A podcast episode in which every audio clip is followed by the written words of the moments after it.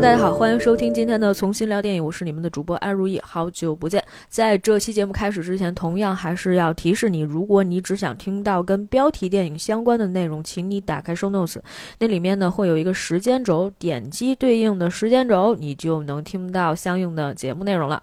好了，在进行完提示之后呢，我们同样还是要来 update 一些我们的日常状况。呃，最近这段时间还挺有意思的。嗯，虽然我其实没有在很认真的看电影啊，但是呢，就是每一次看一个电影就生气一次，然后看一个电影就生气一次，以至于我这一段时间就是完全不知道我要去讲一些什么样的内容，或者是说我也没有那种创作的热情。虽然说可能讲一个电影并不能。拿它当做一种创作，或者说评论一个电影，就其实某些程度是相当于一个二创吧。可是呢，你就会有些时候发现，有些电影根本就没有什么可讲的地方，就是因为大家永远都在一个循环的这样一个套路里面，甚至是你觉得很多事情没有什么新意啊。然后呢，我们上一期节目的时候讲到《涉过愤怒的海》，啊，其他那些内容我也就不再多说了。然后呢，虽然上期其实我都没有更新节目的相关内容，但是我还是写了《涉过愤怒的海》的相关的一个算是观后感吧，一个体验，也其实不能完全算作一个影评哈。因为里面其实还是有很多想跟听众去说的话，但是我只是把它变成了一种文字的形式写出来以后呢，就会有很多非常冗杂的一些内容，以导致就是有一些其实是为了想看影评过来的人，他会发现说，哦，你怎么会进行这样的一些对比？怎么说呢？其实每一个人对于一个影片，他的评价和他的一些观感是非常的五花八门的。我们会从不同的一些角度去解析一部电影，也不完全是说讲这个电影的一些优点或者缺点。有些时候，我们是在讲一种创作思路，或者是我想透过这个作品去看到这个创作者本身他想要去表达和传达的一些意念和想法是什么。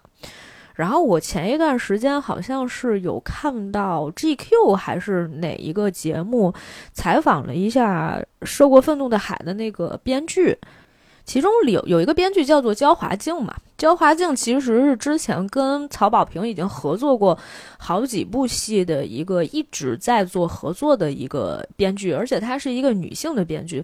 其实我当时有在想说，就是《吃过愤怒的海》，因为我个人是觉得它是一个非常男性视角的一个戏。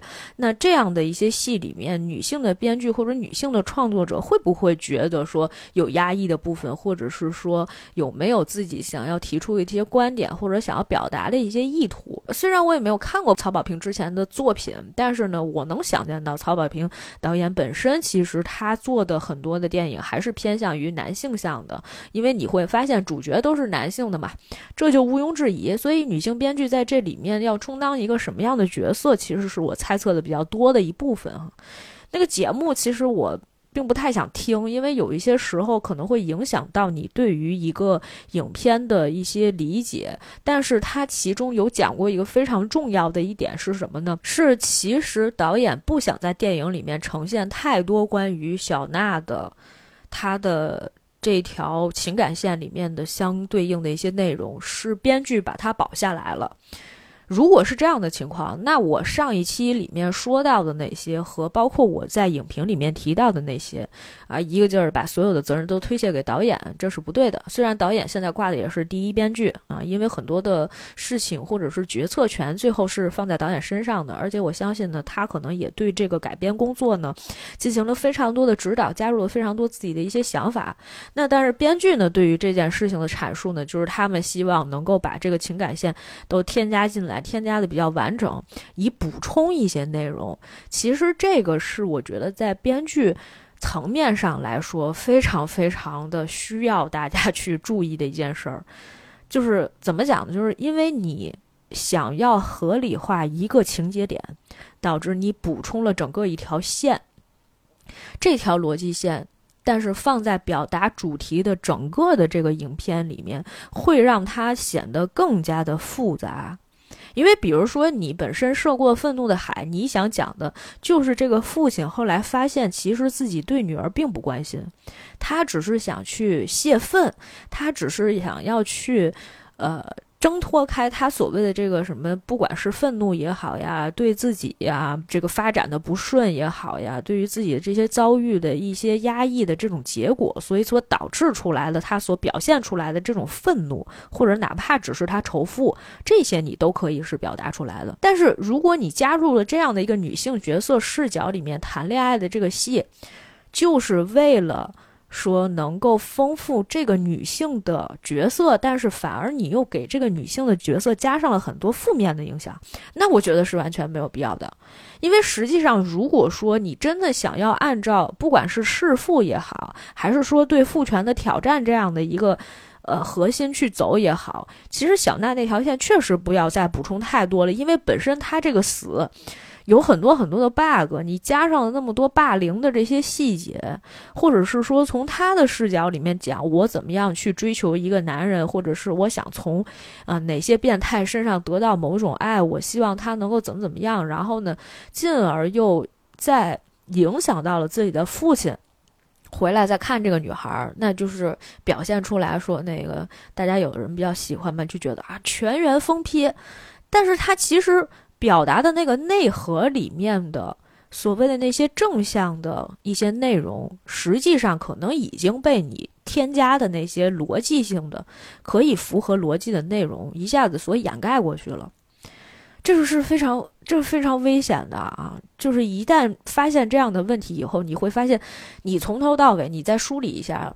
这个影片它的主题会有所偏离，就千万不要偏离主题，然后再去做为了补充一个呃小点，然后为了补充这个小点而补的整个逻辑线，导致整个逻辑线对于主题的表达都发生了一些天翻覆地的变化啊！真的是天翻覆地的变化，就是甚至是说到下大雨的那一场啊，追逐戏的那一场，飙车的那场戏，我就完全到后面我都不知道这个电影到底要表达什么。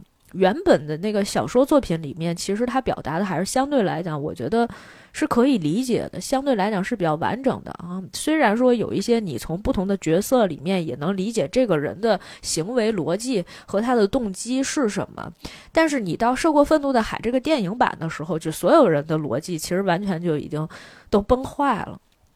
这是我对于这个事情的一种呃看法和想法哈，欢迎大家也来多做一些评论。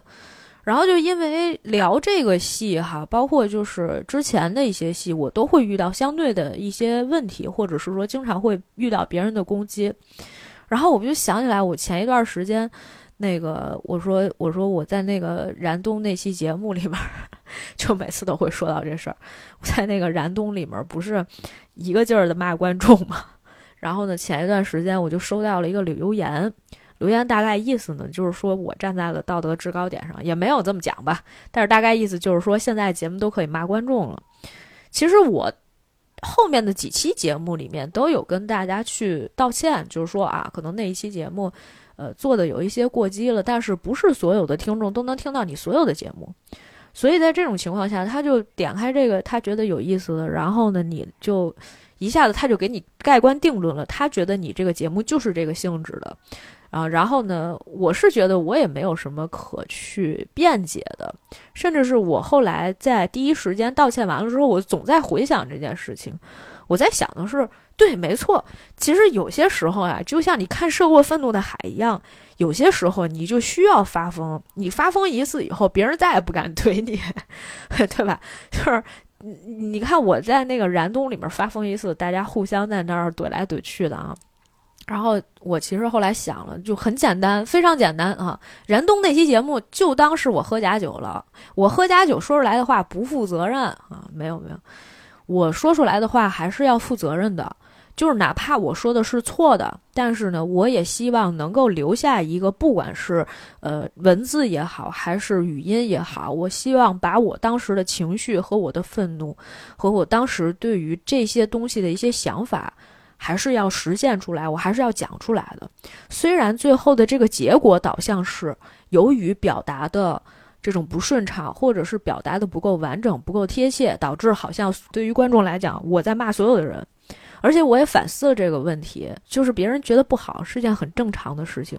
那我们应该站在一个理性的角度上去推演，说到底哪儿好哪儿不好，然后各自持各自的一些观点，对吧？辱骂对方是不对的。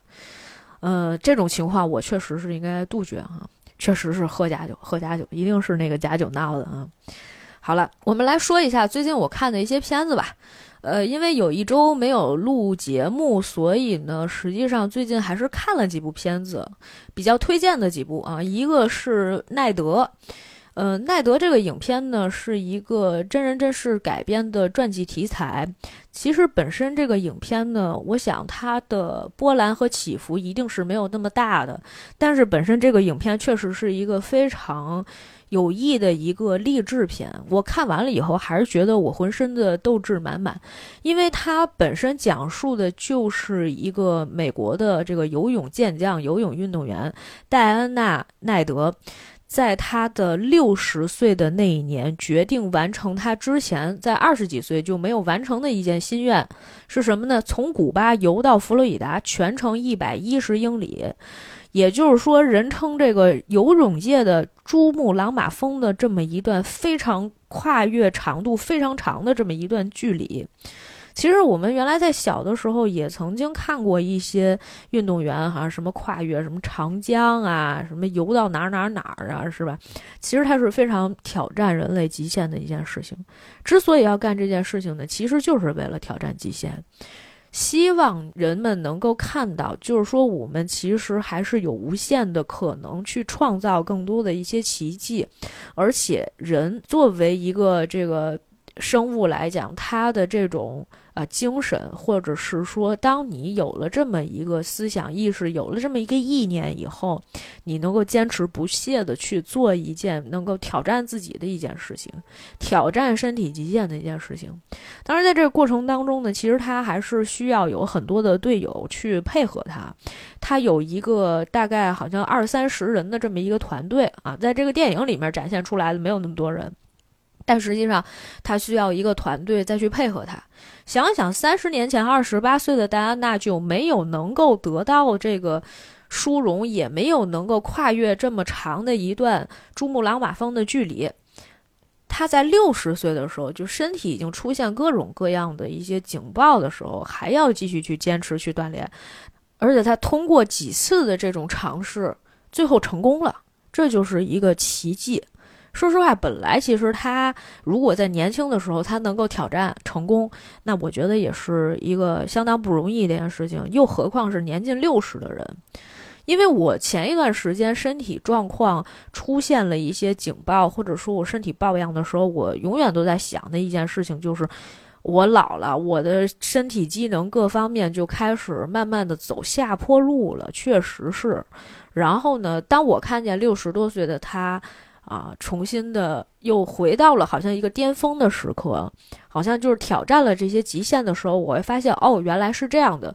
人不是说一直都在走下坡路的，而是你后面还有很多的一些课题，或者是一些你想要去完成的事情，你还要做自己最好的努力去完成它，或者尝试去完成它，或者通过不同的方式去完成它。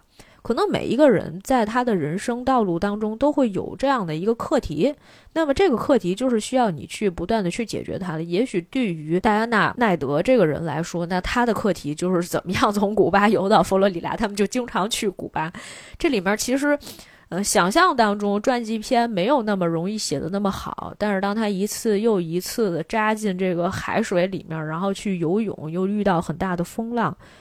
可是有一点会让我觉得非常安心的一件事情是，当他进入到海里的时候，他要就是在自己脑海里面哼歌，这个歌有一个拍子，他按照这个拍子去游泳，所以每一次当他下水的时候，这个配乐就起来了，就都是那些非常熟悉的一些旋律哈，而且还有一首歌，我当时觉得这首歌怎么这么熟。然后我翻看了一下，发现这首歌曾经在另外的一个影视剧作品里面出现过。这歌的名字叫什么呢？叫《Save the Last Dance for Me》。我们在这一期节目的结尾的时候呢，也会给大家放这首歌听。我一开始觉得这歌怎么这么熟呀？后来发现这首歌其实曾经收录在《经常请吃饭的漂亮姐姐》里面的一个插曲哈，而且这一版是。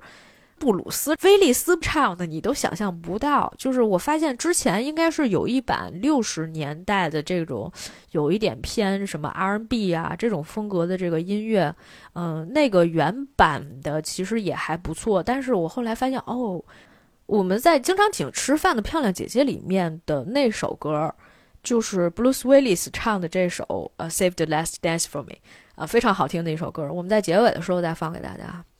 OK。呃，那么我觉得奈德是值得推荐的一部啊。前一段时间有人推荐这个五月十二月，也是刚刚上线流媒体的，但是说实话，我是个人觉得看不下去。我觉得以后我要经常避免一下看朱丽安·莫尔的电影，我真的。因为我每一次看他的电影，会觉得非常非常的不舒服啊。虽然其实确实是一个影后级别的人，当他去演一些比较神经质的一些片子，还是非常适合他本人的。然后娜塔莉·波特曼呢？这几年我也不知道她演了啥。我后来发现，娜塔莉·波特曼前几年演的比较有水花的是她主演的戏，应该还要推到二零一八年时候的《泯灭》。那也就是说，她好几年都没有一个特别好的一个作品了。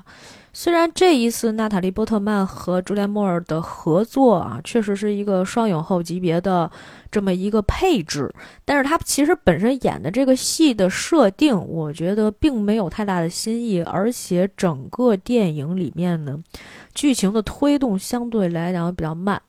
也许有一些喜欢看文艺片的人呢，会喜欢演员的一些表演，也许能拿一个表演奖，但是剧情类的奖项，我觉得是拿不到的。虽然我最近一段时间也在看各种什么协会啊，是吧？北美的也好，英国的也好，什么杂志啊，都在评选他们的年度的什么十佳或者五十佳，然后五月、十二月频频上榜。那可能只能说明一个问题，就是今年的片子确实可能是一个小年，也就是说没有说特别出众的一些影片，除了。坠落的审判这部片子今年真的是拿到了非常非常多的奖项，然后剩下的应该就是马丁斯科塞斯今年的这一部《花月杀手》（Killers of the Flower Moon），然后主演是小李子还有罗伯特·德尼罗。嗯，但是这个片子二百零六分钟，就相当于是三个半小时的时间。我现在看到了一个多小时，我前面就犯困了好几次。大家的评分呢也并不是很高，因为它毕竟是一个也算是真实事件改编，但是它太像一个剧了。我就希望老爷子，要不咱就开一个三个小时的，就是三集的这种短剧、迷你剧，效果可能会更好一点，因为它的节奏太慢了，就是太像一个。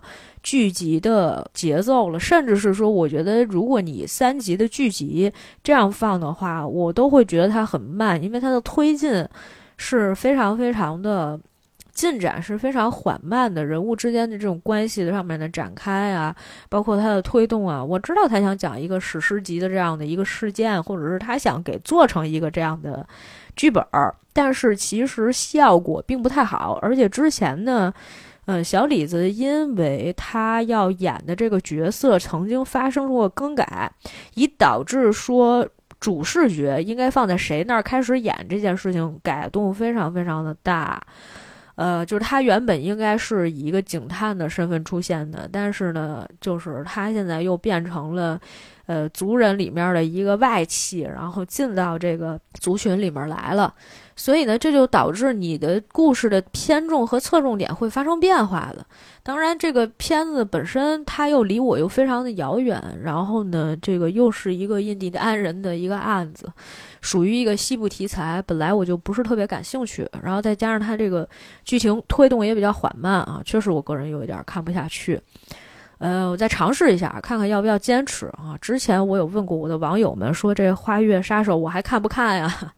人家给我说别看了，直接给我说别看了。可是我觉得他这一届确实是拿到了不少的一些奖项啊，或者是提名。你说不看吧，你又不太甘心，你至少要跟其他的影片去做一下对比，对吧？就你说这片子不好，我看不下去，最后人家拿了好几个奖，你是觉得这奖项真的实至名归呢，还是虚有其表？那你就还是得把片子看了。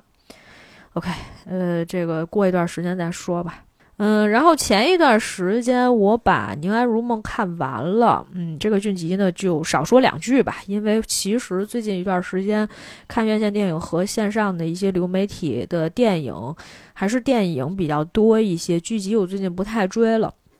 啊，因为马上就到颁奖季了哈，确实，而且今年年底我觉得厮杀还是比较激烈的，后面应该也会出一些比较不错的一些片子，到时候同步再给大家进行一些推荐。《宁安如梦》这个戏真的是崩得很厉害，呃，所以我的同事在推荐我看《一念关山》，但是对于我来说呢，我觉得我一年顶多也就看那么一两部啊，或者三四部的国产剧，看太多实在是太累。《宁安如梦》不是因为白鹿，我是真的不愿意去看。其实它整个大的逻辑和权谋线上面的问题也都不大，是一个大女主题材。但是上一次我们就说了，白鹿呢，她的气场有点撑不起来这个大女主的戏。然后演员确实这几个演员可能在演戏的时候都相对来讲比较稚嫩一点儿啊。然后，其实这个戏最大的问题呢，还是它既然是一部情感戏，然后一女三男的这样一个搭配，但是情感线却做的相当的混乱。我甚至是觉得情感线已经超越了编剧本身能够驾驭的范围，以导致呢，这个女主不管是跟青梅竹马也好，还是跟白月光也好，最后都没有成，跟相爱相杀的谢薇在一起了。但是它这三条线之间的关联非常非常少，基本上就属于前期，我先把青梅竹马 pass 掉，然后因为那两个人其实也同步出现在我的生活里面，然后呢，第二阶段的时候呢，我又觉得我跟白月光之间的羁绊太多了，就是或者是说冤孽太深了，以导致我又主动的退出了我跟他的情感关系。本来就是刚要走到比较暧昧的一个阶段的时候，突然两个人又往回缩了。或者是哪怕这个白月光有一点往前迈一步的时候，他自己往回缩了，就觉得这事儿不可能，直接给人家推出去了。然后最后到谢薇这一步了嘛，就变成了美女与野兽了。因为谢薇本身她不是有一个病嘛，她那个病叫什么来着？哎，反正简单说起来吧，就是间歇性的发疯。然后她每一次发疯的时候呢，就会对女主做出一些伤害她的这些行为。事后，这男的又觉得说啊，我是不是伤害到你了？女主还会跟他说没事儿，没关系，反正已经过去了，我人也没死。即便这两个人之前就有很深的牵绊，甚至是说经历过一波生死，但是其实好感值完全都没有加上去。至少从我的角度上来讲，或者是说你看女主的视角来讲，女主对这个人没有什么好感。就是他一共三十八集，到第三十一集还是三十二集的时候，这个谢少师。对着女主突然之间表白的那一瞬间，你知道白鹿演出瞳孔地震般的那种惊悚感，就我都不知道这到底是不是在演一个感情戏。因为正常的情况下，观众对于这个事情的反应就是哦，你突然之间表白了。确实，我也看到有一些观众，因为可能是 CP 粉的那个感觉吧，所以就他们觉得说哦，感情戏到这个浓度的时候，突然之间，嗯，男主表白了。或者我们不把他叫做男主，就是这个阶段的男主表白了，那大家可能就会看的比较开心，或者会发出姨母笑。但是我当时的感觉就是啊，知道 Papi 酱看那个《再见爱人》时候的那个当嘉宾的那个表情包吗？现在不是很流行吗？每次我都是这个表情，就非常非常奇怪，每一次都是基本上属于，呃，男主对女主的这种。暴力的侵犯行为或者是亲密行为，嗯，然后就是女主就就范了啊，半推半就，嗯，虽然就是前面是男主强迫的，后面呢我也就同意了。我当时就想，这是男编剧写出来的吗？后来发现我这个戏里面有导演三个人，然后都是男导演，嗯，我不知道是演员真的没有演出来，就是编剧写的这个剧本的感觉，还是说。呃，是编剧写的就有问题，还是说导演现场指导出现了问题？反正最后呈现出来的效果呢，就是一个有暴力倾向的、可能会家暴的一个男的，最后赢得了美人归，就是这样的一个戏。甚至是说，你看到那个剧集都已经结尾的时候。就是男女主都已经生了孩子了，然后这个白月光过来上他们家里面来做客嘛，然后他们俩生的一男一女双龙凤胎，这龙凤胎里面那个男孩就觉得说啊，那要是这样的话，我愿意去跟那个白月光去学学习一下什么之类的，我跟张大人学一学，我想拜他为师。然后呢，这爹干了什么呢？这爹抱着女儿，然后就直接给儿子踹了一脚，一会儿又给儿子绊了一下，就儿子就摔地上了。我当时就想，你们对于这个孩子是多没有同情心啊！你当父亲的，你就天天这么对待自己儿子，你要是逗他也可以，无非就是因为他说了几句话，他觉得对方好，然后你就在这吃醋嫉妒。这男的，那孩子很小，那孩子就三四岁的样子，你在那儿又摔他又踹他的，他要不是你亲儿子也行。对吧？你踹就踹了，这是亲儿子呀，你真是亲爹呀！那点我真的我其实不太能够理解和接受啊。这戏整个就写崩了，反正那条线写的非常非常诡异，所以导致呢，就我没有办法带入女主的这个视角去看这个剧情。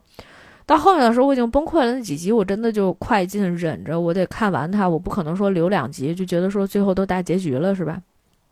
这戏真的拍的令人震惊，太震惊了啊！不好是应该的，他应得的。OK，那我们最后再来说说吧。另外两部国产片，一部呢是之前有网友一直让我说去那个电影院看一下，让我看一下《河边的错误》。呃，我一直没去哈，主要是因为那一段时间里面呢，拿了很多张赠票，《河边的错误》赠票呢，我错过了，我就非常难受。我也不是说不愿意去电影院里面，真的就是为他添上这么一个微不足道的一点票房，但是我觉得人家也不一定用我，而且那段时间呢，确实也是要看很多其他的个片子，我觉得就是上下流媒体再看呗。然后呢，上线流媒体我也是差不多第一时间就看了，但是那天确实是还有一些其他的事情啊，一直就是搅乱我，搅乱我。我本来想用一个比较整的时间看，然后结果就被切碎了。嗯，故事情节上面来讲，其实我觉得整体来说还是比较丝滑的，或者是说我在这中间看的过程当中，没有什么觉得说，哎，我要怀疑一下他，因为他本身确实是有很多人以他跟。杀人回忆做一些对比嘛？可能大家觉得这杀人回忆那个片子本身就相对来讲比较文艺，但是河边的错误这个片子里面所呈现出来的所谓的这个谋杀案，哈，只是说一个引子。原本余华那小说也是这个意思，就是我是真的为了调查这宗杀人案吗？谋杀案吗？其实不是的，真正谋杀这些人的到底是什么呢？对吧？这个大家自己去想啊，我们这节目也不能没有了。所以就其实呢，河边的错误本身到底是什么错误，这都是可能需要去讨论的一些问题。我觉得能够呈现出来已经是一种胜利了啊，我觉得已经算是一种成功了。所以本身我对于这个片子的宽容度还是比较高的，我只有一点质疑，我只有一点质疑，我的质疑点就在于导演和编剧在这里面加入了一些私货，哈，夹带私货的现象呢比较严重，因为我知道啊，就是这原著小说里面它就不可能有电影院的情节，那一段戏让我觉得跳戏跳的特别严重，因为它已经。大概有至少三次哈，我因为我没看那么仔细，我觉得至少有三次就是出现了跟这个戏整个情节没有关系的一些小的点缀，我觉得是很耍小聪明的一件事情，而且完全没有必要。这个情节就是从马哲说他的领导跟他说让他去电影院工作办公这件事儿。说，哎呀，那个电影院，反正这年头也没有人看电影，让他搬去电影院里面去办公。我当时一直在想，我说这电影院里能出点什么事儿呢？然后结果后来发现，电影院里没出什么事儿。电影院里面只不过就出现了几个比较明显的一些隐喻，或者是说已经非常明示了哈，就是那个马哲有一天出去办公，他都从那个电影院那门口出来了，都已经走了，但是镜头还是给到了这个电影院里面的就外面的工作人员，那是一个叫万宁电影院，万宁的那个招牌摘下来了，然后往地下递啊，没问题，然后就放走了，对吧？结果那个电影也是把那个字金字把它要摘下来的时候，是吧？上面人给下面人递，下面人没接好。啪！电影那俩字掉地上了，是吧？也没捡起来，是吧？那不是很明显吗？电影就是不行了嘛，是吧？我就是我必须得说哈，甭管老百姓多惨，我们电影业也要活不了了。然后后面等到那个马哲真的出现了幻觉一样的这种，反正那一段蒙太奇的演出嘛，不是有看见那个老太太躺在地上，然后又去赶鹅，然后后来又发现了那一对偷情的情侣。呃，老师自杀了，躺在那个垫子上。后来又看见了什么小孩儿，就是好像他仿佛带入了疯子的视角一样。然后这时候突然干嘛呢？哎，就电影院里面那放映机突然之间着火了，哗哗哗着大火。然后他就把那放映机摁摁那个水里面去了。这不多余吗？说实话，那老百姓已经水深火热了啊！大家都生死攸关了，谁还会去看电影？为什么非得把电影这个桥段加出来？非常的跳戏哈！可能对于有一些观众来说还是比较喜欢的，但是我是觉得，就是我说我就一个评价，我说魏书君他就不能放弃这迷影梗是怎么回事儿？就必须得有，每一部都得有，哪怕就是说这个。你是一个改编作品，原本这里面不应该出现说关于电影的一些印象，但是你还是需要把这个东西都加进去，是吧？那你说就跟那马丁斯科塞斯我拍一个《花月杀手》，然后这边拍着《花月杀手》，这边印第安人被杀了，那边开始拍电影，总得有一个吧，是吧？加入什么电影史，然后这时候开始发展了，是这意思吗？这这这多奇怪呀，是不是？就是跟主线没有任何关系的一些情节放在里面也毫无意义。你本身讲的就是一些关于社会、关于制度的，呃，这样的一些东西，你加那个东西进去，就是没没什么大作用，没什么大作用。因为说实话哈，只有真正从事这个行业的，加上一部分的这个特别喜欢电影的一些影迷，才会真正关注电影这个东西。大部分人，大部分的群体是不关注这些的。那你给那些就是就这不就跟内部梗一样吗？你加这个内部梗，你是你的目标是为了让更多的人看到电影，让他们对于这个电影里面所要表达的主题能够产生共鸣，或者是唤醒他们的一部分的，不管是良知也好，感知也好，他们的一些思想也好。你放电影进去，这格局就小了呀。你让他们在关注那些，呃，生死是非，然后制度，然后关于人伦什么这些大的话题下面，你把那小东西拿出来干嘛呀？电影，电影这东西咱单论就行了啊。当你面对一个大的危机的时候，你那小危机放在那儿一点作用都没有。这个道理很简单，对吧？咱也不是第一天做这个了，也不是第一天。跟别人，或者是说跟各种人去开会讨论这样的问题的时候了，所以我相信道理吧，不管是编剧也好，导演也好，制片人也好，大家都懂。那为什么非得要放这么一东西呢？是大家就非常的坚持，是吧？那反正我就尊重创作者吧，就是感谢你们对于电影的这种无限的热爱啊！也不知道到底是就是真的是给这电影添彩了呢，还是说？就是为电影，就是又增加了另外一个负担，但整体上来说，我觉得这样的一个改编已经在我这儿能算是一个比较及格的一个分数了。但是，嗯，我差不多能打到一个三点五颗星，是吧？能打到一个七分的一个水准。嗯，然后这个，如果你对于这个迷影梗你也不是很在意的话，我觉得还可以哈。我觉得片子还可以，就你至少知道他在表达什么啊。好，这个不多说了哈。最后再说另外一部戏，这部戏目前正在点映，应该是在十二月十五号的时候会正式上线的一部影片，叫做《三大队》。主演张译、李晨、魏晨、曹炳坤、王骁、张子贤、杨新明、陈创。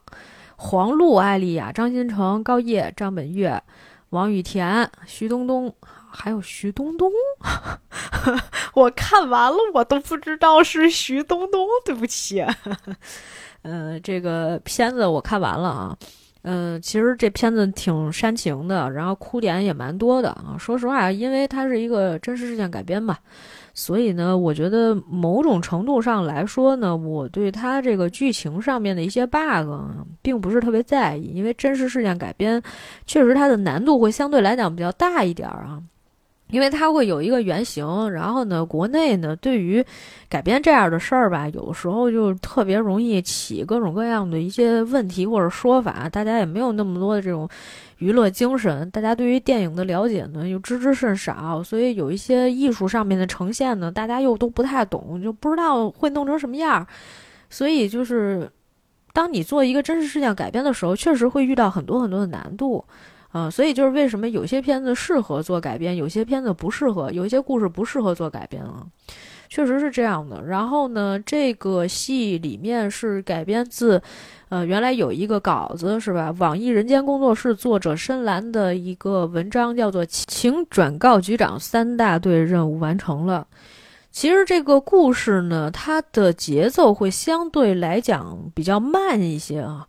前面大概三分之一节奏还是比较快的，而且包括呃这个人物之间的一些矛盾冲突啊、对立啊，以及铺垫呀，都完成了以后，那么后面的故事其实慢慢的开始拖慢了。而且呢，就是这一波演员里面吧，有一些演员，你像张译也好呀，这个王骁也好呀，还有高叶，这都是狂飙出来的演员，所以必不可少的会让你觉得有一些狂飙的影子。而且呢，它这个剧集呈现里面嘛，又是我觉得更像是一个群戏。虽然张译是领衔主演，但是呢，其实又给了很多其他的角色他的一些。啊，表演的空间或者是展现的一些篇幅，以导致就是它更像一个群像戏。然后群像戏呢，就避免不了的会有各种人之间的这种关系啊，情感也好呀，然后每一个人的境遇是如何的，以导致就是后面的推演过程当中就越来越像一个电视剧哈。所以它的节奏感也没有那么强，然后配乐呢又做的比较突出。这个突出呢，我就带双引号了啊。这突出是说它在有一些我觉得。不需要用这么大的这种音效呀，然后或者是音乐的时候，他把这种嗯东西突出出来的，包括他们一起合唱的一些歌啊，然后几度风雨几度春秋什么，这个出来了以后呢，它是除了有一些年代感呢，它确实是带了一些煽情的这样的一些作用，所以导致就是说戏哭点，我觉得还是有的。但是，就是如果说到这个片子是不是真的就是那么的好，我觉得也就是一个中上等吧，不能叫做一个比较上等的一个作品。但是，我觉得大家的演绎还是都比较真挚的，所以我还是推荐大家可以去看一下哈，并不能说算是什么年度最期待。但是呢，我觉得这个十二月份吧，也没有什么特别值得推荐的了。前一段时间，我的很多的这个网友去看了《旺卡》，大家都很喜欢啊。欢迎大家可以去电影院里面也去看一看啊。反正《旺卡》应该是你看完了会很开心的那种电影啊。如果你比如说你就是约会也好呀，或者你想放松心情啊，去看看《旺卡》也不错。然后其他的影片就都还没看，暂时就先没说了哈。如果最近还有什么其他的一些影片，我们到时候再聊。呃，今天呢，话不多说啊，我们终于要开启今天的这个话题了。今天我们来讲的这部电影的名字呢，叫做《双生儿》。这部影片呢，是在一九九九年上映的一部日本电影，它的导演呢叫做种本敬也，演员本木雅弘、梁。统川康隆、石桥连司，还有前野忠信。前野忠信应该是中国人民的老朋友了啊，演过不少国内的一些影片哈。虽然也是以日本人的身份出现的。去年的时候啊，是今年啊，今年重启人生里面，其实他也有客串嘛，因为他也是一个那个什么活了好几次的一个人，但是他那个戏份好像其实并不多。之前应该是。陈尔导演的《罗曼蒂克消亡史》以及《唐探三》里面，哈，那不是陈尔的，《唐探三》里面呢，应该都是有奉献精彩的演出的哈，这个咱们就不多说了。而且浅野忠信在这部戏里面的。呃，戏份也并不是很多哈，所以我们也就不再做太多的介绍了。我们大概来说一下吧。其实这个片子是改编自江户川乱步的一部短篇小说，嗯，特别特别短哈，我就大概用了那么十分钟的时间就把这个短篇小说读完了。但是它呢，拓展成为了一个八十三分钟的电影。电影的海报呢是赤裸着，呃，整个后背的一个女人的。呃，这个背面的一个形象，然后呢，他呢手上夹着一个男人的头。你第一开始看这个海报的时候，就是它前面上面是那种比较灰暗的那种颜色嘛，然后呢下半部分呢就是一些背景啊，或者是像床单一样的这个东西呢，它是发那种呃非常艳丽的一些颜色的。所以我开始就觉得这应该是一个惊悚的情色戏，但是这个片子的类型呢，它叫做剧情悬疑惊悚恐怖奇幻。我看完这个故事以后呢，我觉得它其实可能惊悚恐怖有一些奇幻的部分比较少。但是我们可以来稍微的梳理一下这个剧情是什么样子的，然后我们再来聊一些导演的一些影像风格呀，包括这个原著小说里面到底是一些什么样的内容哈。其实呢，就是在这个电影一开场的时候呢，它这个片头里面有一些非常恶心、非常模糊的，就是血肉模糊的一些东西，你也看不清。但是呢，你有听到，呃，动物咀嚼食物的那种。呃，声音，而且是那种黏糊糊的，呃，如果你再仔细看的话呢，你会发现是那个老鼠在吃一个腐烂了的一个尸体，同样也是一个动物，但是它不是人。这就是开场的一个景象，也差不多定了一个这个片子的基调，就是那种。又恶心，然后呢，又有一些恐怖还变态的这么一个戏。然后之后呢，出了片头啊，前面呢就是在一个诊室的外面。它这个时期啊，我看了一下，大概是在明治时期的末年哈，就是大概是。大概是从一八六八年到一九一二年，这是明治时期。那么明治时期的末年呢，就大概是一九一几年，就这样的一百多年前的一个事情。当时呢，这个诊所外面呢，就有非常多的这些老人啊，还有一些呃中年人啊，在那里等着看病。然后就有一个老太太问说：“哎，下一个是轮到我了吗？”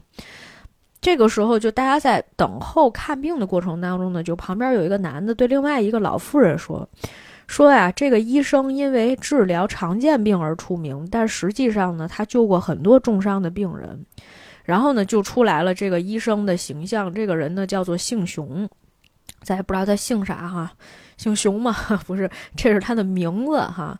嗯，这个姓熊呢，他其实呢，之前呢，曾经在这个部队里面服役，当当过这个军医，然后呢，曾经是在第三军的时候服役，还拿过战功的这么一个人，所以他又给断臂的青年看病呢，又给那种小男孩去看病，还挺忙碌的，看上去呢，就是一个名医那种感觉。黄昏时分，当他回到家中的时候，他母亲呢，就在那儿，就是经常的神神叨叨的。他这个妻子呢，脸色也不是特别好看。他这个妻子长得其实挺漂亮的，这个女的叫这个演员叫梁嘛。这个妻子呢，也是就是脸煞白。然后呢，结果这个男的过来了，就跟他这个老婆聊两句天儿，就说。你看，咱们两个之前相遇什么的这些事情，要是我父母不知道也就罢了，是吧？既然咱们知道了，咱俩又在一起了，咱别的也别都别多说了。我当时以为他俩什么奇怪的关系了，是吧？是亲兄妹还是怎么着的？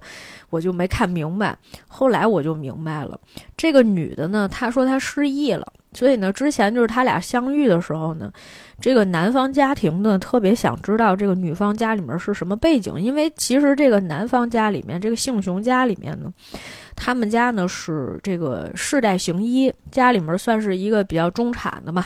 他原来父亲也是一个名医哈，也是为这个部队啊，为各种市政的一些人呀效力的这么一个角色。那他呢继承了父亲的衣钵，也成为了一个医生，而且呢也给很多人治病。然后呢，他们其实是想，可能家里边想给这个男生找一个门当户对的这么一个女孩儿。可是呢，他这个男孩呢，等于就看上了这个梁饰演的这个这个里面他这个妻子叫小林，但是小林呢又失忆了，就他很多事情他不记得，他因为一场火灾、一场意外以后呢，就什么都不记得了。这个妻子呢，就有一些自责，就觉得说：“哎呀，都怪我！你看我这个失忆了以后，什么都想不起来，家也不知道在哪儿。”男的就说：“嗨，咱就别想这些了，是吧？咱们就好好的过日子。如果不是因为那场大火呢，咱俩可能也不会相相认，是吧？反正咱父母也不知道是个什么情况，咱们也就别让他们都知道是什么回事儿就完了。”等到吃这个晚饭的时候呢。幸雄就突然跟他的父母，就是家里面大概就这么常规的，就这么五口人，一个呢是他的爸爸、他的妈妈，然后幸雄他的妻子小林，还有一个佣人，佣人是一个老太太，五个人，四个人坐那儿一块儿吃饭，他们家那佣人正在那儿伺候他们。然后幸雄就说呀：“我老觉得就这房间呀不太舒服，老起鸡皮疙瘩，我不知道这是什么东西哈。”然后。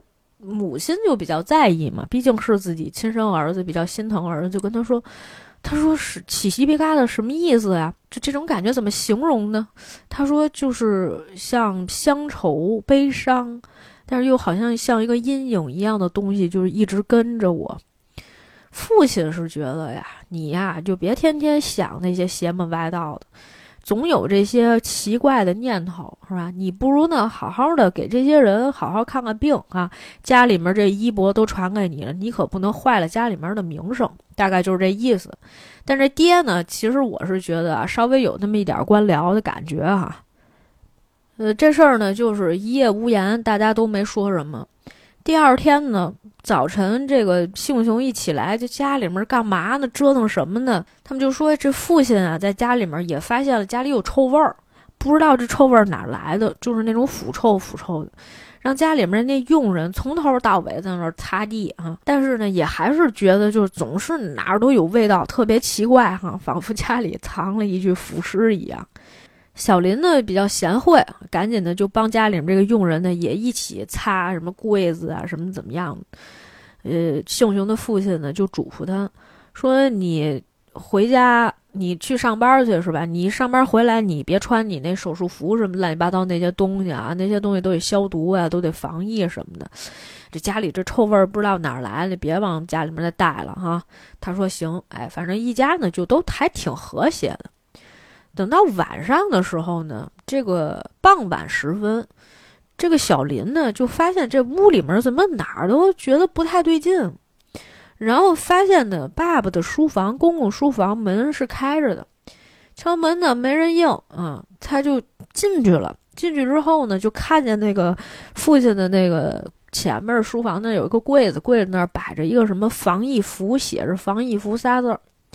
这书房里面呢，空无一人啊，音乐呢十分诡异，因为它这个傍晚时分，它这个景造的其实挺有意境的哈。因为就是我们最后再讲一下它的美术风格，因为你打开这个书房的房门，迎面的就是那个窗户，它有那个夕阳透进来的那个光，它是那种橙红色的啊，就是呃，我不知道是算红色还是黄色哈，就是特别特别暖色调的。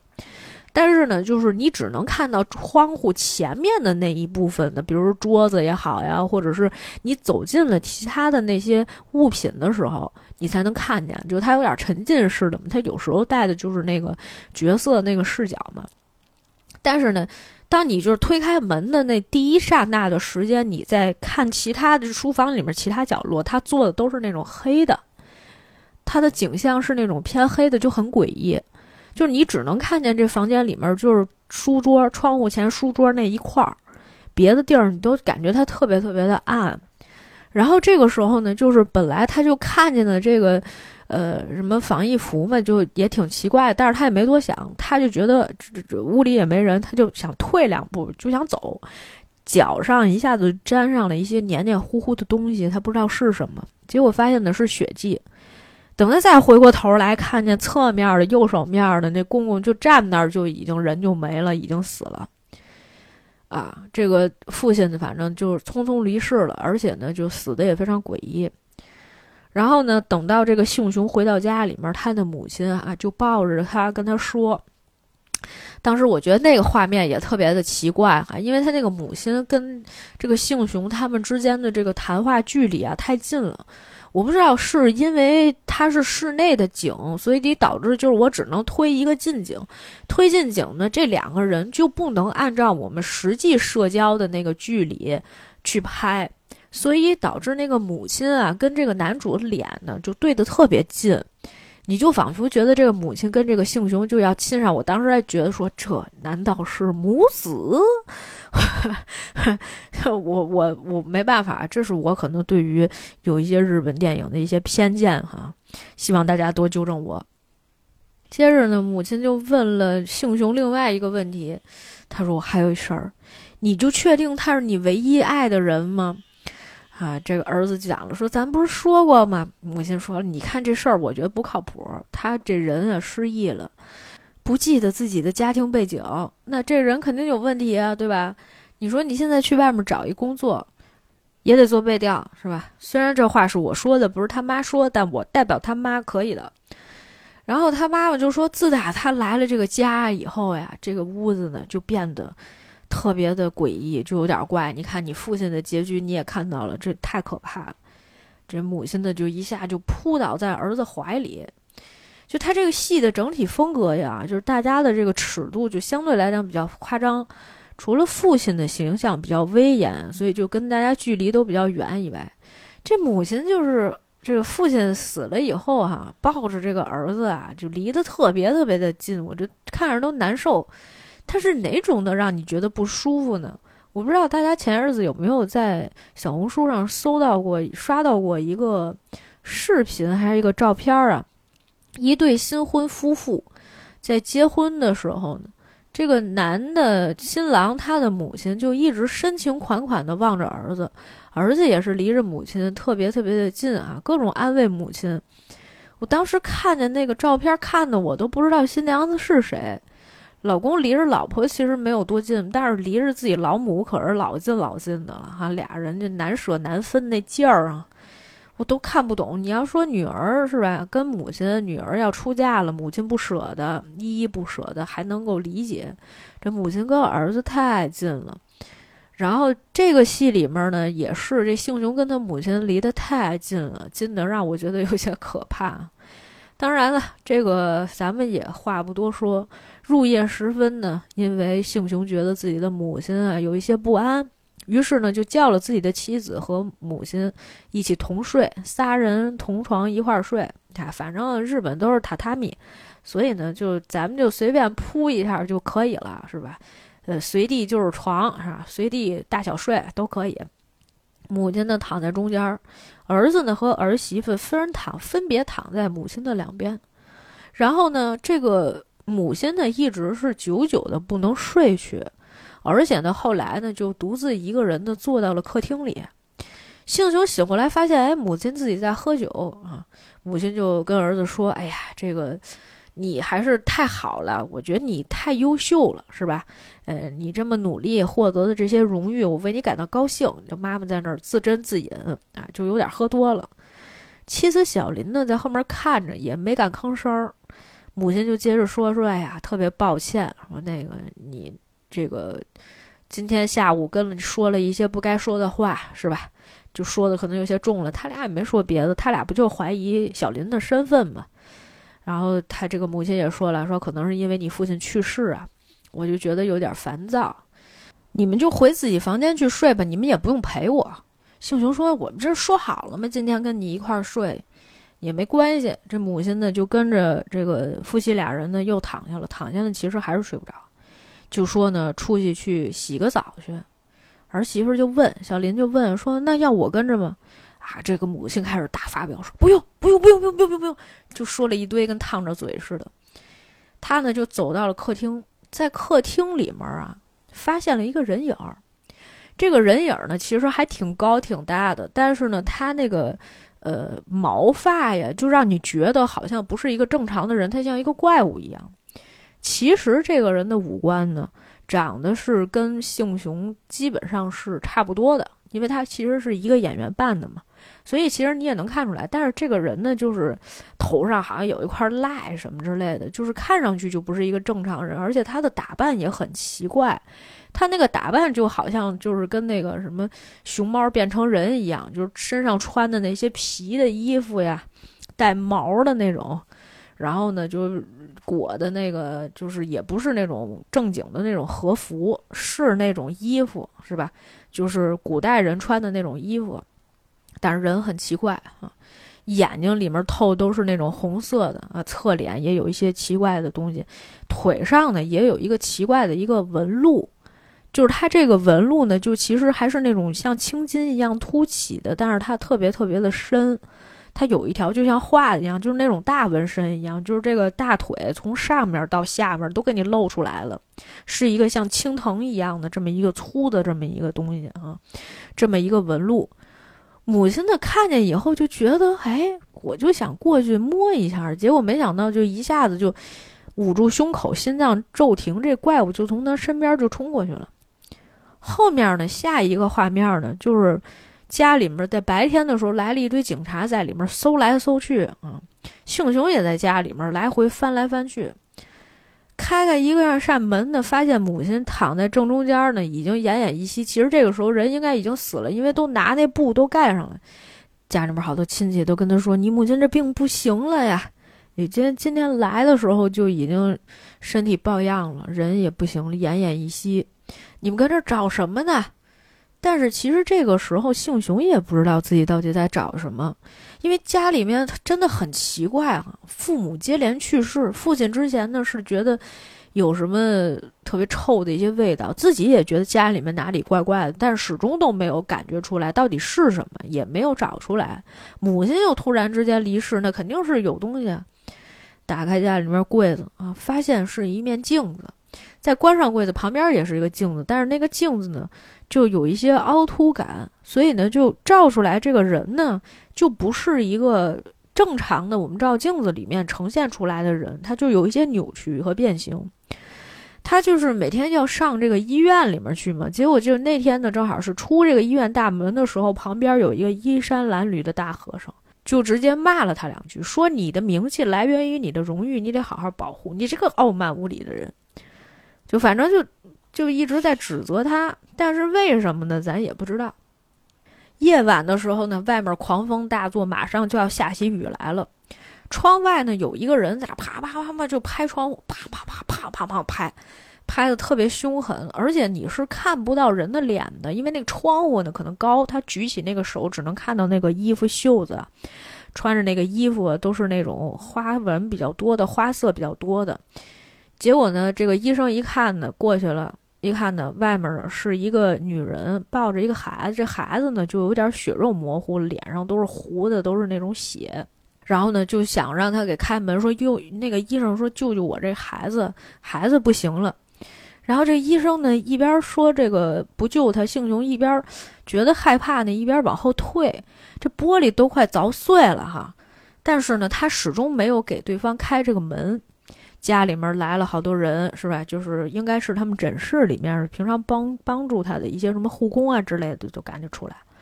出来了之后呢，就跟他说：“这是怎么着呀？这有人需要咱们救助呀？说咱们是不是得给人开开呀？”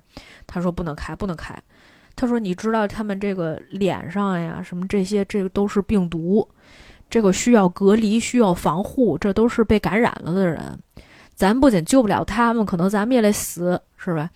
这个时候你就体现出来，他虽然是一个医生，他平常应该是那种救死扶伤的角色，但是实际上呢，他只是表面是这个样子，他内心其实还是有一面是比较肮脏的，甚至是比较自私的。他父亲那个时候时常跟他说，不是死前跟他说过嘛，一块吃饭的时候，你要好好保住你的名声，好好给人家看病，是吧？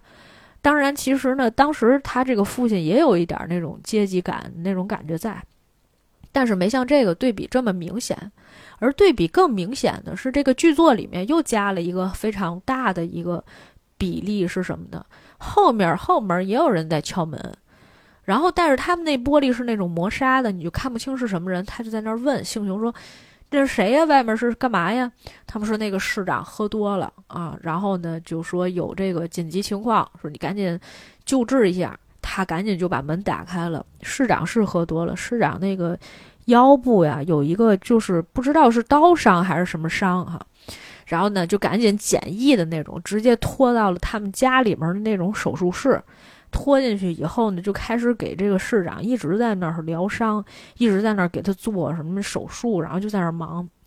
其实那个时候呢，小林也醒过来了。小林过来呢，就去责问幸雄，说：“那那个你现在在这儿给市长做手术，说那边的女人和孩子该怎么办？”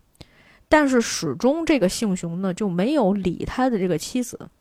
最后，小林呢是在这个雨已经下起来、下的很大的时候，冒雨出去想找那个女人和孩子，但是呢，实际上没有找到。这个救治完市长这件事情结束了之后呢，已经到了后半夜了。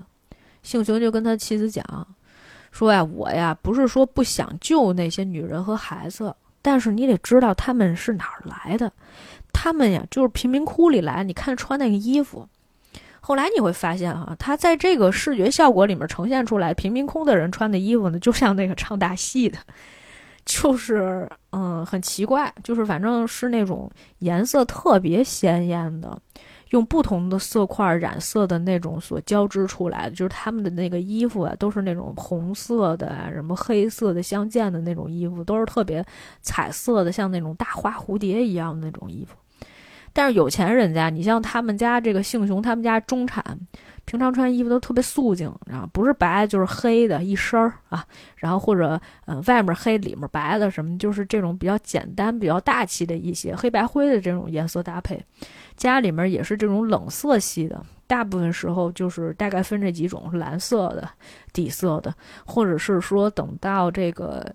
呃，傍晚的时候，它又呈现出来的是那种非常明亮的、饱和度很高的这种橙色，嗯，黄色系的这种暖色调的风格。那我们接着说哈，就当时呢，幸雄就跟他表达了说：“你看，他们就是贫民窟来的，那些人就是会让人感觉到害怕，因为他们会传染瘟疫。”这个时候，小林其实曾经制止过他，就想质疑他，就说你不能这么说，怎么怎么样。结果呢，他就把自己的妻子辱骂了一顿。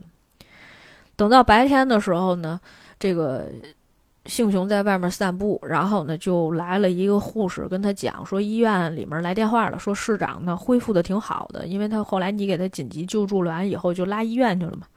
然后呢？结果这个医护人员还跟他说：“您算是押对宝了哈，市长挺感谢您的。本来想亲自道谢，但是可能还没恢复完整，应该过些天。”然后呢？结果这个时候，幸雄就觉得：“哎，我怎么这两天好像没看见我媳妇儿跟那干嘛了？”他说：“我去找找吧。”就在这个园子里面找。突然之间呢，他就觉得从他的身后呢，有一个人突然掐住了他自己的脖子。他也不知道这个人到底是谁，就一直呢就被人掐着，抵到了一个就是，呃，院子后面有一口枯井，然后这个人呢就给他推到了枯井底下去了。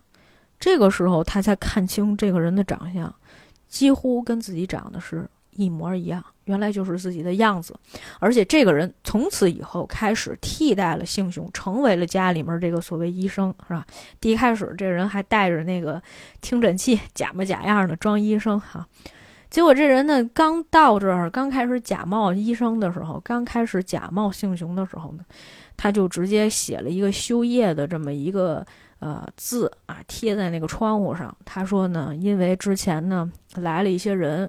可能有这个瘟疫的情况，所以呢，咱们现在家里面得进行全面消毒啊！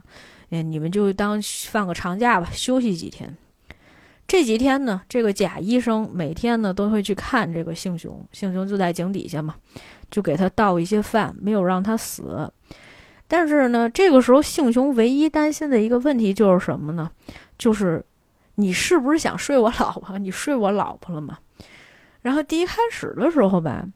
就这个贾医生对这事儿不是特别感兴趣，后来又觉得，哎，你说这有道理，我为什么不试试呢？是吧？而且这个每一次他打开这个井盖儿，是吧？幸雄都会问他说：“你跟我老婆有进展吗？他接受你了吗？”然后这个贾医生就跟他说：“嘿，你这么说，我第一开始对吧？其实还是相敬如宾的，第一开始没有发生什么事儿。他呢也能够按照这个性雄平常的这些行为习惯，只是他当不了医生嘛，因为他确实没学过这个。其他的行为习惯都跟性雄非常像，两个人相敬如宾，跟他老婆。所以呢，平常呢，其实这个人也露不出来什么破绽啊，有点像那个变脸那个电影里面是吧？变脸那个电影里面就是，呃，这个罪犯拿了施瓦辛格是施瓦辛格吧？约翰特拉沃尔塔啊和施瓦辛格两个人换脸之后呢，这坏人第一反应是先去施瓦辛格他们家，跟他老婆睡上一觉哈，这是惯用伎俩了。我一直觉得这个非常男性视角，你后面再看哈，反正我觉得这个戏改编呢，他又不是说非常的。就是也没有辱女的意思，也没有太多艳女的意思。我们往后听一听啊，这个贾医生呢，就还是会经常的去给这个杏熊倒一些饭到这个井里。第一开始杏熊都是不吃的，啊，就想怎么能从这个井下面能爬上去啊，是吧？又想知道这个人到底是谁，又想知道这个人跟自己老婆进展到哪一步了。他觉得他还是挺爱他老婆的嘛。这人就觉得，哎，我应该试一下。但是这一次呢，当这个贾医生又来到了井边的时候，倒给他饭，他不吃。他说：“这样吧，我给你讲一个关于美食的传说，你听一听好不好？”他说：“这跟你现在最大的欲望有关。”他说：“而且我是谁其实并不重要。这个故事呢是关于小林的，就是关于你老婆的。她的出身是什么呢？她是那些你最看不起的人之一。她是从贫民窟来的人。”她是贫民窟的女人，这个时候底下姓熊就开始要发疯了，但是呢，上面的这个贾医生继续说：“你觉得我在撒谎？可惜呢，这是一个事实。在贫民窟，她是我的女人。”之后开始演了一下这两个人到底之前是一个什么关系。其实也很简单，从前呢，这个叫做七吉的人，哈，这个名字太费劲了哈。我们就管他叫小七吧。小七呢和杏雄长得确实是一模一样。小七呢开始的时候呢，跟小林两个人是雌雄大盗。本来大家都在贫民窟一块生活，但是呢，小七和小林总是在做一些偷鸡摸狗的事情啊，是吧？偷盗的一些事情，偷来很多金银珠宝，然后呢就给这个。贫民窟里面的孩子呢，分一分，反正俩人也挺不知羞耻的，而且呢，两个人其实呢也是十分相爱的。这里面还有一些呃性爱场面啊，还是比较偏舞蹈式的，还挺艺术的。两个人呢爱的如痴如狂，结果呢，就是因为小林身上不是小七身上不是有那印记吗？他不是有那像胎记一样那特别大的那种疤吗？小林呢，于是乎就拿那铁棍子也给自己腿上烫了。这就是我们在开始的时候讲到说，幸雄跟这个小林聊天的时候说，你失忆了，不是因为那场大火，咱们俩不会认识。实际上那个时候呢，小林身上确实是有火灾被烫伤的痕迹，但那其实并不是火灾，那就是他俩爱的印记，是吧？而且呢，后来就是这个时候，就前野中信出现了，有一人呆呆的站在那儿啊。然后呢，好像是因为小七杀了他心爱的人，于是乎呢，那个人呢就过来想要报仇啊。但是结果是什么？结果那个前野中信饰演的那个人呢，一下子就被小七给杀死。小七呢变成了一个杀人犯，但是那个时候贫民窟可能也没那么讲究，反正呢就给他拉走了。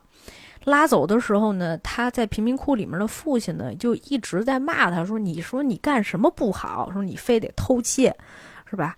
然后呢？结果还说出了另外一个事实，说出这事实是什么呢？其实他这贫民窟里面的父亲并不是他的亲生父亲，这个人呢是把他从河边捡来的啊，刘江儿。是这个人有一天呢，在这个江边的时候，看见有人这个有一个小孩在这个呃浅子里面啊，不是那叫啥篮子里面啊，正。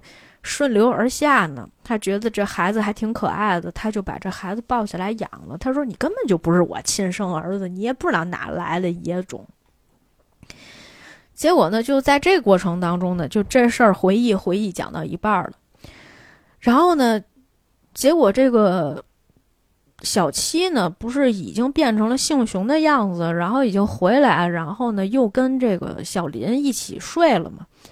小林呢其实是能感觉出来这个人就是小七的，但是他腿上那个伤，我可以给你解释一下，就是他用化妆的一些手段和技巧呢就掩盖过去了，而且他之前呢就没有被小林发现过。但是这个妻子呢就越来越觉得说，因为以前他跟自己老公的时候相敬如宾嘛，又不像现在一样予取予求的，两个人的状态肯定是不一样的。这女人就跟他说：“说小七，你回来实在是太好了。”但是这个时候呢，实际上小七并不想成为原来那个自己，他也不愿意认小林。两个人其实当时有一场戏，我不知道是发生了什么，因为第一开始的时候，就是我不知道是不是因为小七杀了人以后他就跑路了。总之，两个人分开了。两个人分开了以后呢，因为这个小林呢也曾经是入室抢劫的时候呢，结果被人强奸了，他呢又非常的渴望小七能够回来找他，但是两个人呢却始终没有在一起。没有在一起的情况下呢，这个小林呢就有一天去河边儿，然后就觉得哟自己脏兮兮的，就去洗澡。洗澡的过程当中，就看见了一个跟小七长得一模一样的杏熊。他发现幸雄以后呢，他就觉得，哎，这个可能就是小七回来找我了。但是他怎么走了呢？那我第二天还得去找他，我得去河边等着他。于是他就每天穿得很干净，然后呢就在河边一直等着那个人。但是最后他发现，哦，原来这个人只是跟小七长得一模一样。但是既然他对我这么好，家里条件也不错，我干嘛不直接找一个替代品？这就有点像那个替身文学一样的那种感觉，而且呢，后来幸雄也是慢慢的在河边遇见了小林以后呢，就喜欢上他了，两个人呢也就顺理成章的就结婚了，那就是后面的事儿。然后呢，结果现在其实小林已经猜出来他是谁了，可是呢，小七呢却不愿意跟小林又相认。小七呢，这一次又来到了井边，跟幸雄说话，说：“咱们呢，游戏结束了。这次呢，我给你最后一餐，给他倒进去以后，原来之前幸雄不是不吃饭吗？结果呢，幸雄现在又开始吃饭，又开始玩命吃。这个时候呢，又做了一段回述，就是。”小七是怎么知道说幸雄和小林这个事儿呢？是因为有一天他还在这个镇子周围，他没有跟这个小小小林复合。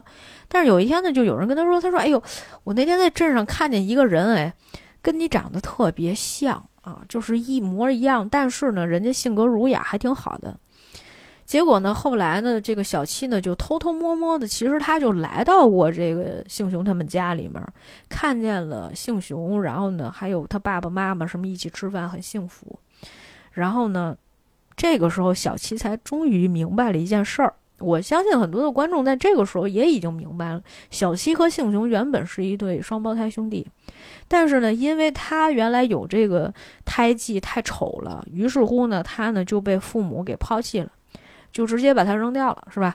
扔掉了之后呢，被贫民窟里面的人捡走了，给他养大了。但是他又当上了小偷，和小林在一起。之后，小林其实也没有选他嘛。小林其实开始的时候对他其实还是还是一个真爱啊，就是俩人其实状态还挺好的。但是呢，这个小七却始终不愿意跟他相认，可能自己也有一些自卑的心理。这个兄弟二人这个时候也基本上知道对方什么情况了嘛。幸雄就说：“那我父亲本来是一个医生，是吧？救死扶伤，你不可能是我父亲的儿子。”小七的意思就是：“你看，咱俩长得一模一样，我呢就是因为胎记丑陋，所以就把我抛弃了。父母其实是真正想杀了我的凶手，他们当年杀了我呀，杀人犯的肮脏之血也在你的身上流淌。”你以为我为什么要回这个镇呢？我其实是为了小林。然后呢，其实最后呢，他就给了这个幸雄一把刀，说：“今天这个游戏结束了，你想死不想死的，你就自己决定吧。啊，反正我呢也不给你喂饭了。这个井呢，他应该理论上呢也是逃脱不了的。”其实说到了这个父母是不是孩子的这个凶手的这个问题的时候呢，咱也别说双生儿，我还是又想起了之前我们讲的那个《正义回廊》。《正义回廊》，我记得大家是不是应该还有印象哈？没有印象可以再去听一下那期节目。当时这个父母不是被尸解了吗？直接被解剖了，然后还被抛尸什么之类的，还有一部分尸体尸块儿不知道是不是被吃了丢失了。然后最大的嫌疑人就是这对父母，他的啊二儿子。二儿子呢是这个最大嫌疑人，因为一直也没有什么工作，然后供楼也供不上了。哥哥十分优秀，但是这弟弟一点都不从众。但是当时他的这个辩护律师啊，就这嫌疑人的辩护律师曾经不是说过吗？说那你弟炒股失败，然后工作不行，然后那会儿在澳洲留学的时候跟人打架，你也没帮他呀。他之所以辍学了，是因为他一直也遭受霸凌啊。你也没曾经帮过他呀，他回来找工作他也费劲，他其实智商还挺高的，得一百三了吧，也得还是一百七，好像一百七挺高的，就是高出常人的那种智商。但是他一直就很失败，那你们帮他了吗？你们给他找工作了吗？介绍工作了？你帮他忙了没有？这个月供，这个楼的月供他断了，是吧？你们有谁说伸出援助之手，说我帮你先供一段时间，我先借你点钱？这事儿你们都没干。父母说的是什么？父母就说：“那既然这个楼你要是供不起的话，那你把这房子名字直接改你哥名儿就得了。虽然说是父母留的财产，但是这儿子啥也没没给啊！这儿子太惨了，从小你也没得到过什么辅助。咱就说是这个孩子吧，发展的也不是特别好，对吧？心里可能有一些畸形，没像哥哥这么优秀。说但是你。”拿人家楼，把人家房子都拿走了，你这不就是跟杀人一样呀？你断他财路呀，房子你也不给他，你让他往哪住去？露宿街头，你还让他天天跟你住在一块儿的时候，人家原本有房子啊，你为什么把他房子收起来？你兄弟一人一套嘛，对吧？你剩下别的说那些话有什么用呀？就是这孩子有困难的时候，你们谁帮他了？你们没帮他。父母有的时候也有点势利眼啊。当然，其实对于双生儿这个故事里面呢，父母的审美甚至是畸形的。他就觉得说，那你身上有这个疤，我就不能留这孩子，这就这很很那个。就说白了吧，你身上不能有污点。家里面人认为，啊，我们是一个高贵的阶级，跟贫民窟那些人他们就不能比，对吧？我们才是真正高贵的这种阶层，那贫民窟里面都是下三滥啊，甚至会传染病毒。他们像老鼠一样，他们像瘟疫一样，我们得经常躲着他们。这种阶级观念是非常深的。他其实还是在批判的视角去讲这个故事。当然了，其实回到了这个卧室当中的，我们回过来说啊，回到了这个卧室当中的。小齐啊，又躺这儿了。然后呢，结果这个小林又跟他说：“妻子说，你想在我们睡觉的时候继续骗下去吗？是吧？最后呢，反正我是一定会暴露的，因为反正你也去跟幸雄去讲了，就大概是这意思。虽然他没看见啊，他说我最终还是会暴露，因为我从贫民窟出来的。其实家里面原来你想想，父亲觉得那哪儿奇怪，那些臭味儿，那就是贫民窟的味道。”比如说你拾破烂的这人身上是吧，就总有一种腐臭的味道，你都不知道哪儿来的，嗯，这很正常嘛。然后而你无论有等多久都不会回来的，啊，他就第一开始他说我一开始觉得小七是会回来找我的，但是我后来发现小七不会回来找我了，对吧？你就如果你以幸雄的身份一直这样的话，但是幸雄曾经讲过呀，他是爱我的，是吧？那你现在这样，就我也没有办法和你相认。结果呢，就趁着这么一丝丝的这么一点时间，当时小林呢就把这个姓小小七的这个裤子给扒开了，想看说腿上有没有那印记啊。但是在此之前，其实小小七都擦完了，是吧？都弄得跟正常人一样的。结果他一看又没有。嗯，这个时候小七就跟小林说：“你现在呀，就有点癔症了，是吧？”脑子不清醒，你回头治治病去吧。然后呢，这个时候呢，又有一个脏兮兮的人过来呢，就把这个小七给掐死了，是吧？小七在过程当中一直在那说：“哎呀，那个，呃，咱们都是兄弟啊，怎么怎么样的。”但是呢，最后他还是被掐死了。然后呢，他就应声倒地。我想啊，这个里面最后这个结局呀，应该是什么呢？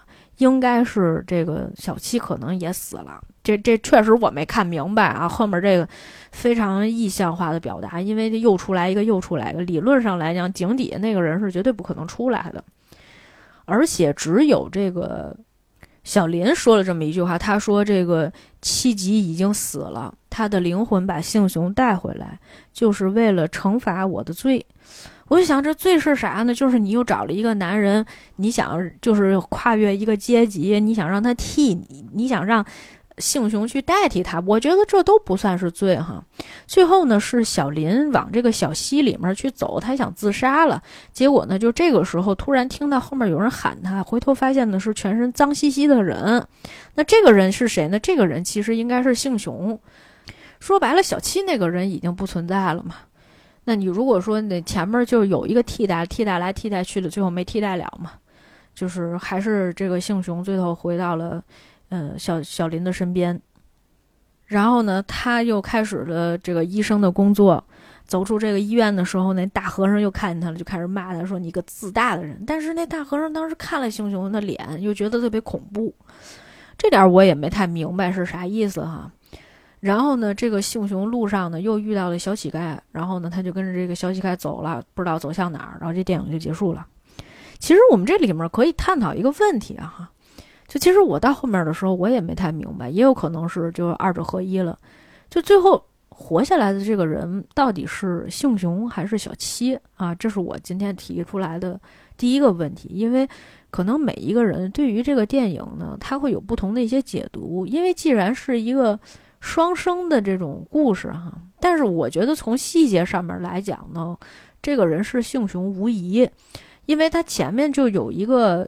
就是咱们从刚才那个时间线索再往回倒一下，就是前面，呃，在小七跟小林要相认之前，他还在用那个粉在把自己的那个大腿上面擦的那个痕迹想把它擦掉嘛。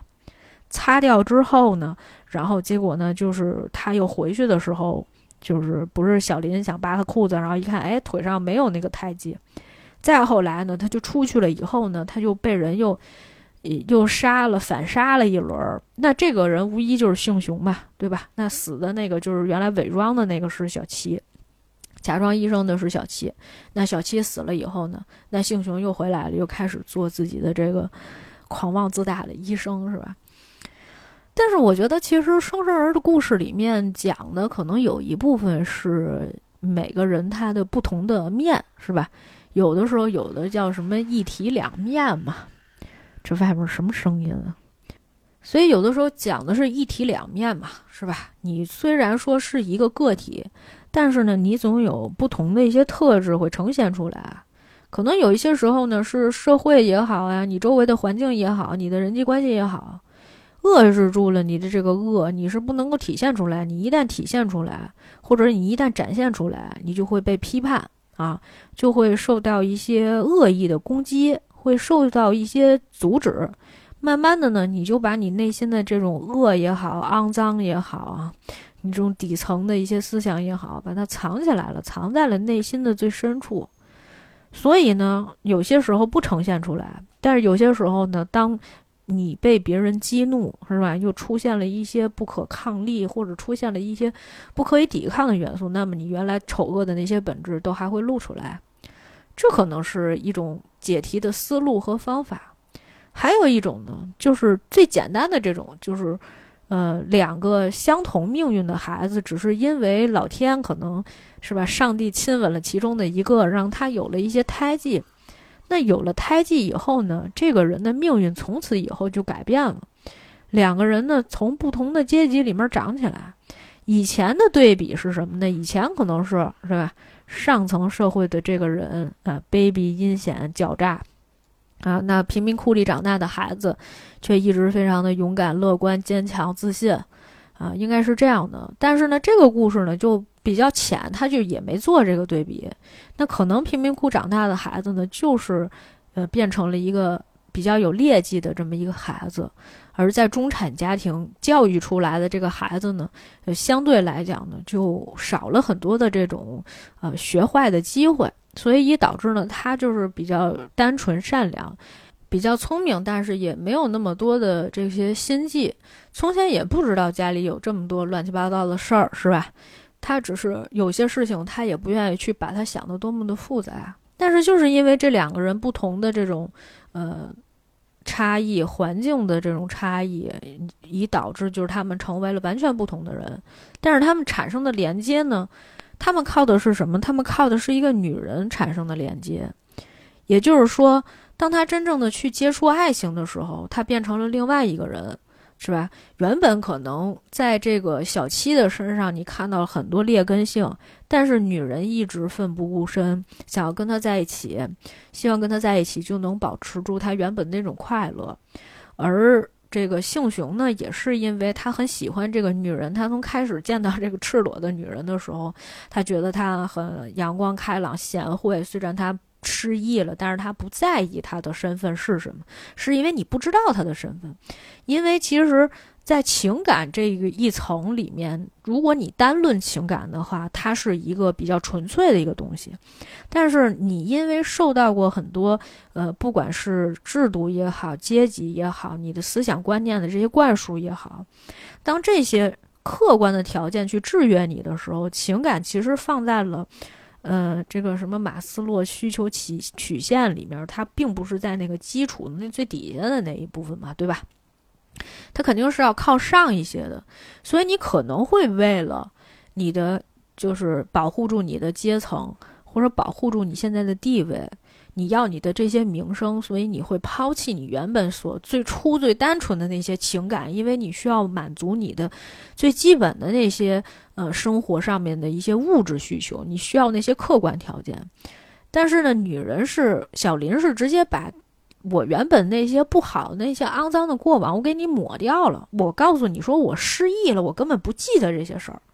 所以从这个角度上面来探讨呢，我觉得。男性的这个角色啊，可能贫民窟里面的那个小七会更加的纯粹一点。他的这个仇恨来源还是说根源还是这个最基础的这个东西，因为我们的命运发生了改变了。我是要被我父母杀掉的人。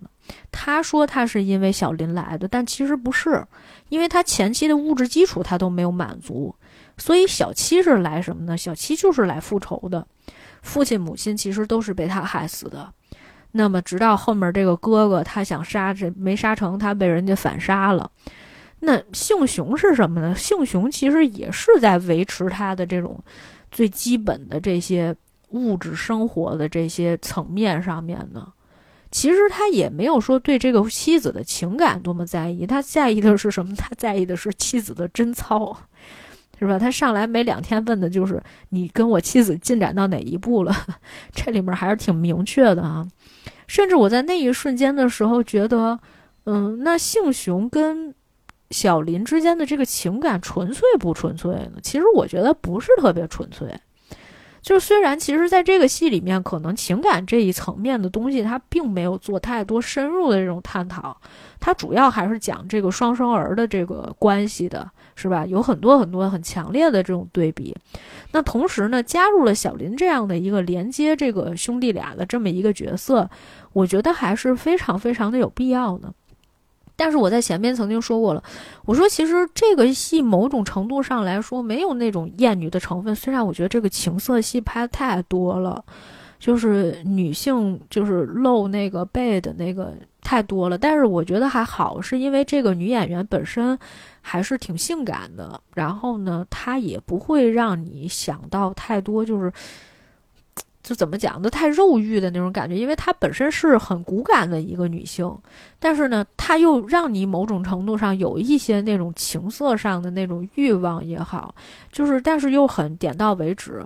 虽然，就是我我我先把前面这个女性角色说完哈。呃，这个所以小林这一块儿呢，我觉得反而倒是显得这个人物很单纯。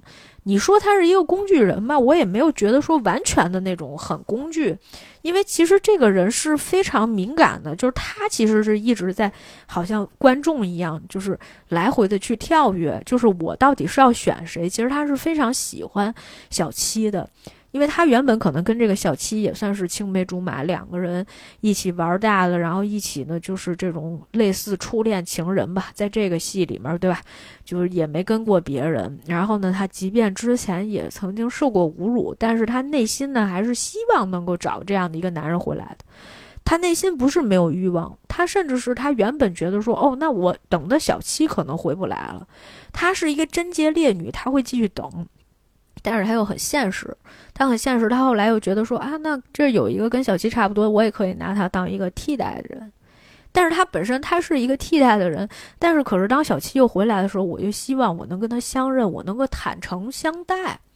因为在这个戏里面，其实真正虚伪的、不愿意去承认更多的事实的、不愿意承认自己就是一直在这种固化的阶级里面。你说这个姓熊嘛，他就是看不起贫民窟的人，是吧？他其实就是嫌弃这个小林的，他是嫌弃贫民窟的人的，他一直想维护自己的这种啊阶层里面的这样的一种状态的。而姓熊呢，本身是嗯。我觉得就是他有很多劣根性的这么一个人，这两个人甚至是说到后期的时候，小七不愿意去承认自己是是小七，而一直在伪装性雄，他也是希望我能够变成一个。对吧？既得利益者，我已经变成了一个中产了，我已经变成一个上流社会的人，那我为什么还要回去去承认我的这个原本的这个身份呢？其实他们各自都有一个所谓的这个身份认同的这个东西，或者是阶级地位这么一个东西摆摆在那里。女人是靠什么？女人确实是有靠自己的身体啊，这倒是没错。跨越了阶级，但是她跨越阶级之后呢，她仍然是对自己的情感是坦诚的。我跟我丈夫也能相敬如宾，我跟你，但是咱也不是说人尽可夫啊。他是说我又可以，其实更希望是我能够诚坦诚的去面对我和小七的这段情感，只是他不愿意。这这俩男的对我来说有什么差别呢？是吧？穷日子也是过，富日子也是过。之前我去穷日子，我因为没等他，我受到道德谴责了。至少我是这么想的。我觉得我不应该背叛小七，去找了姓熊。那么后来我就觉得我可以，我要去自杀了。结果呢，又有男人来找我。我觉得，哎，这也是一个活下去的理由。我反而觉得女性在这个戏里面会更加的，怎么讲，诚实一点吧，或者是说在情感层面上会相对来讲比较成熟一点。就是她不是一个。情感上面比较复杂，但是呢，他的思维逻辑呢是相对来讲是比较理性的。虽然他也一直在变自己的观念，但是情感没有变。然后呢，但是男性角色都一直在自己的固有的这样的一种阶级也好，或者是他的一种价值观里面也好，他是变不了的。我是这么理解的哈。所以我觉得这个片子不太存在什么太多就是女性工具人，然后这个。呃，利用女性，或者是说这个，或者厌女，或者是辱女，什么这些，我都觉得没有。只是他有一些情色场面，确实拍的这个戏也不不算情色戏啊，它只是有一些场面让你觉得就是挺诡异的哈。所以我们来说一下吧，导演风格。这个导演其实他本身还是在当演员的时候比较多。所以呢，他这一次呈现出来的风格呢，就是那种美术风格是非常突出的，就像你在海报里面看见的一样，它就是有那种呃蓝色系的啊，就是偏呃阴冷的那种色调的。另外呢，暖色系的，就是那种很明媚的，但同时也还有很多非常诡异的那些镜头和画面，而且妆也确实是大家都把眉毛都剃了，显得脸特别白。然后有一些表演手段也比较夸张，甚至是有一些性爱场面，他也是用那种跳舞的方式，他想要展现出来的那种美学吧，我觉得还挺日本的，因为可能也只能是日本能做出来这样的风格，因为中国人会相对来讲比较含蓄，日本的是会夸张，不管是在色彩上面、行为动作上面、表情上面和表达上面，都相对来讲会更加的大胆一些哈。就是有一种，呃，出位的这种感觉，呃，我不是特别喜欢，但是它营造确实是那种诡异的氛围。你说这故事里面它有鬼吗？它没有鬼，它甚至是我觉得都不能完全算是一个恐怖片或者是一个惊悚片，但是它营造出来的那种氛围确实是这样的一个氛围。嗯，我觉得另外一个就是这个片子呢，原本不是一个小说改编的嘛，然后有人觉得那个小说还挺有意思，大家回去也可以看一看。但是我觉得小说的内容没有电影现在呈现出来的那么丰富，因为小说内容可能也就个几百字那个样子，或者一千字，就是非常非常的短小精悍的一个故事。呃，江户川之前这个也写过很多，江户川乱步之前也写过很多那种。比较短的那种小短片嘛，然后呢，其实这应该也就是江户川乱步的这种短篇小说里面出来的这么一个双圣儿的概念。然后最后出来的这么一部戏，我觉得它的改编效果相对来讲还是不错的。如果你近期没有什么特别想去电影院看的，你也不妨就是呃找这个电影过来来看一下哈，我觉得还是挺有意义的。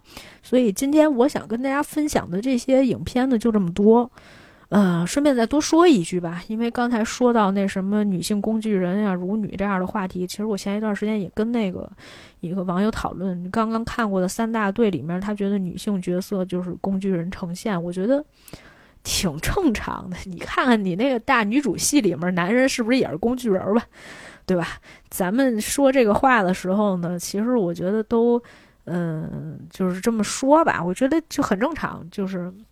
我没有觉得那个戏太过于就女性的这种所谓工具化，因为它毕竟是一个男性戏。我说实在的啊，你没有什么就是空间再去表现女性了，你就不可能说你在三大队里面加一个女性角色，然后跟他们几个大老爷们儿一块儿去查案，天天住在一起，那我觉得不太现实，对吧？就是整个感觉也都不对了，那个就很奇怪了。所以就是如果说。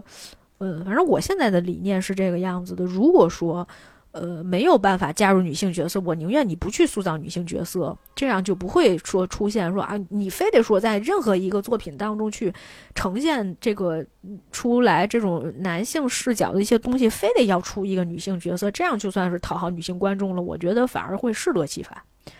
嗯，这就是我觉得我今天想说的所有的话吧。如果还有其他的。欢迎大家留言，然后评论、私信，然后跟我们多来做各种的互动。也欢迎你给我点赞、打赏。你可以在喜马拉雅、小宇宙、网易云音乐、QQ 音乐以及泛用型播客 Podcast 收听我们节目。同时，欢迎你关注我们的微信公众号“重新聊电影”。好了，以上就是今天节目的所有内容了。感谢你的收听，我们下次再见。最后一首歌来自 Bruce Willis 的这首《Save the Last Dance for Me》。